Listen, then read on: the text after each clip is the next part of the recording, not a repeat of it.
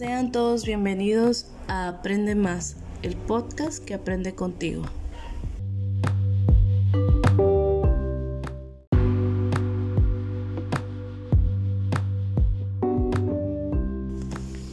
Es un placer saludarlo. Le habla su servidora Litac Ramírez, el cual el día de hoy tendré el honor de dialogar e informar sobre los modelos de aprendizaje. Antes que nada, me gustaría hacer honor al eslogan de el podcast que aprende contigo. Y para eso, la dinámica es realizar un cuadro comparativo donde de un lado pondremos si sabía, donde escribirá lo que sabe y del otro si aprendí, lo que acaba de aprender de cada tema. Esto es con la intención de que el conocimiento sea un aprender para compartir si no puede hacerlo por el momento, no se preocupe. Disfrute de esta reflexión.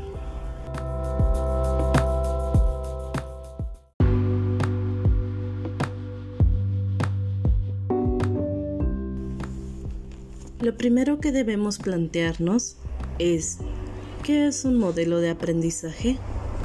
Según la Academia de la Lengua Española, Modelo es un arquetipo o punto de referencia para imitar o reproducir. Por otra parte, aprendizaje es la adquisición por la práctica de una conducta duradera.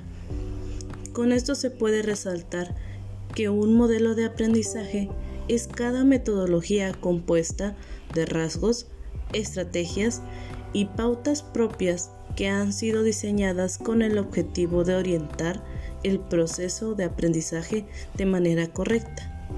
Estos modelos han intentado responder una necesidad histórica en el ámbito del aprendizaje, como el potencializar el aprendizaje, cuáles son los factores de motivación y las consideraciones al momento de la evaluación.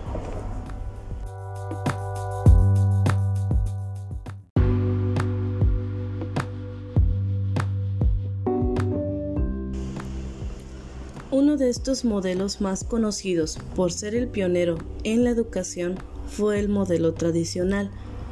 Proponía que el docente moldeara al alumno mediante la progresiva transmisión de información y ésta sea una página en blanco cuya función es recibir y memorizar la información sin cuestionarla, ya que su aprendizaje se deriva del conocimiento y experiencia de su profesor.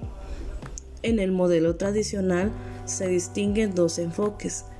Enfoque enciclopédico, que es el profesor, aquí actúa como un especialista en la materia y la transmisión de la información es suficiente para que el alumno aprenda. El segundo enfoque es el comprensivo. El docente es quien comprende la estructura de la materia y al transmitirla a los alumnos la comprenderán en el mismo grado que él. Este modelo es considerado peligroso, pues si el docente adultera la información, los alumnos calificarán y aplicarán como precisos conceptos erróneos.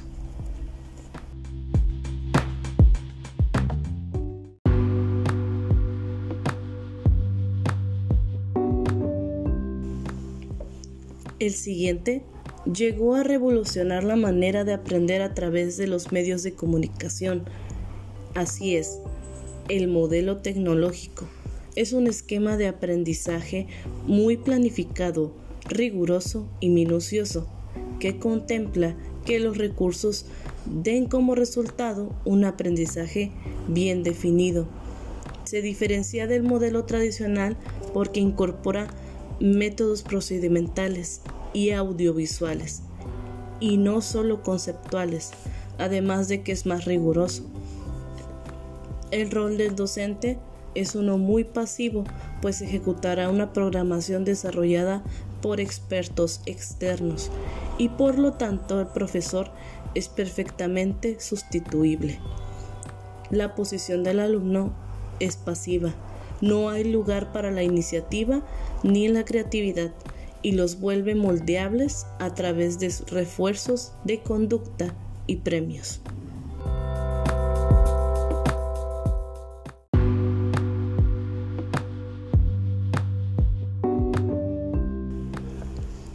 Este modelo fue tan pasivo por parte del docente, tanto como del alumno, que presentó ciertas dificultades.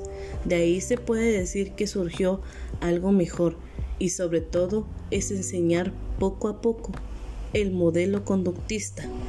El estudiante debe adquirir los conocimientos, pero siempre guiado o conducido por un profesor. Este modelo está orientado a las competencias personales de cada alumno, es decir, no es el sistema aplicado o el docente el que falta.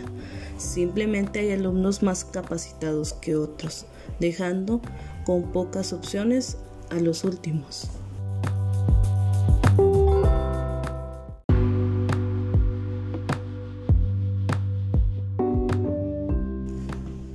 Como se puede observar, siempre se presentan dificultades al momento de querer otorgar algo nuevo, como la participación de los alumnos hubiera sido mejor si fuese más activa, el cual tomó forma al modelo interactivo.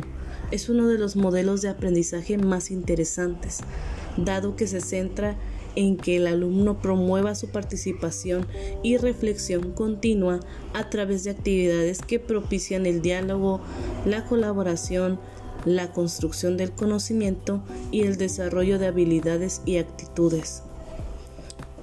Las actividades son motivadoras y con cierto grado de dificultad, para así cumplir el objetivo de profundizar en el conocimiento, desarrollar habilidades de búsqueda de la información y así como capacidad para analizar, sintetizar y resolver problemas. Las actividades serán bien estructuradas, pero adaptable a las características del grupo y al nivel individual. Así se podrá desarrollar en espacios presenciales, virtuales o híbrido.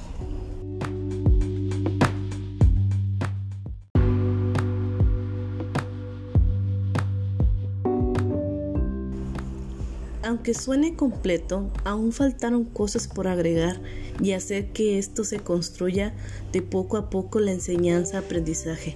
Así es, ese es el modelo constructivista, el cual, la misma palabra lo dice, se basa en la construcción gradual del conocimiento, el cual se obtiene de asimilar y adaptar la nueva información a partir de conocimientos preexistentes relacionados. Para el aprendizaje constructivista, el alumno no es solo una registradora de información, es el constructor de su estructura cognitiva. Una característica diferenciadora de este modelo es el espacio otorgado a la posibilidad del error. Aquí el error es parte del proceso y una oportunidad para ser creativos a partir de ellos. El modelo constructivista saca al docente de su papel de simple transmisor de información y lo ubica como un diseñador de estrategias que permita que el alumno se empodere en su aprendizaje. La principal crítica de este modelo es que da por hecho que el alumno quiere aprender, resta valor al esfuerzo requerido y a la memoria empleada en el aprendizaje.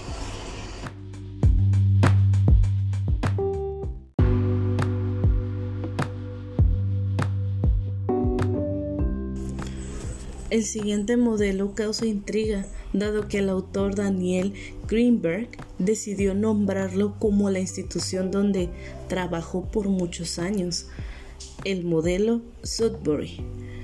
El modelo democrático establece que los estudiantes hacen el proceso de aprender y no el aprendizaje al estudiante, y que esta premisa es básica y válida para todos. También propone que hay muchas formas de aprender sin necesidad de la intervención de un docente, el cual intervendrá solo cuando se le solicite. Este modelo está orientado a niños y adolescentes mediante el desarrollo de actividades grupales, pues se considera que la educación individual perjudica al alumno.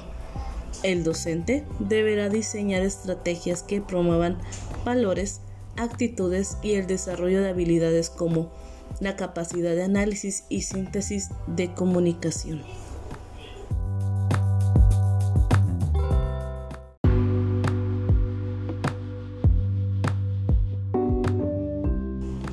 Se dice en un estudio que los exámenes escritos y orales deberían ejecutarse de forma unida. Para eso existe el modelo proyectivo. La base del aprendizaje en este modelo es la creación de proyectos, los proyectos establecidos por el docente deben despertar el interés y la curiosidad alrededor de los proyectos propuestos. Tiene como objetivo desarrollar las potencialidades y habilidades investigativas del estudiante y que las conclusiones tengan su origen en las experiencias de cada participante.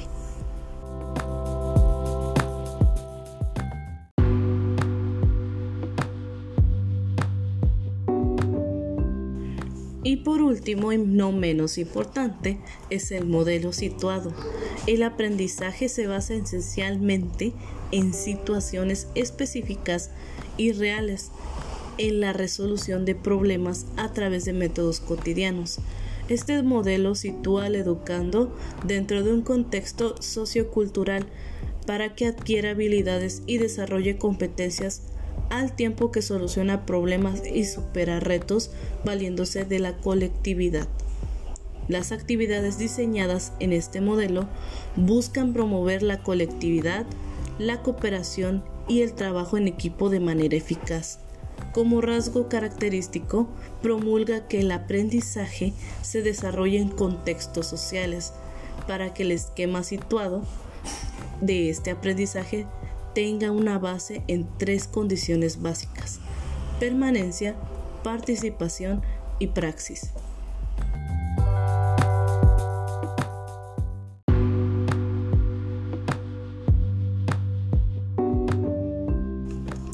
¿Y usted con cuál modelo se identifica hasta este punto?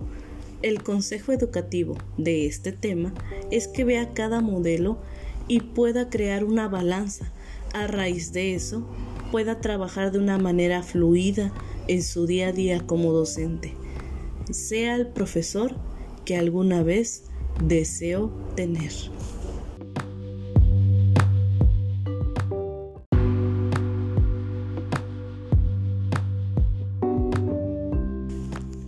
Comparte este podcast con tus colegas. No olvides de ayudarnos con una suscripción al canal para poder seguir creando más contenido. Esto fue Aprende Más. Nos vemos en el siguiente episodio.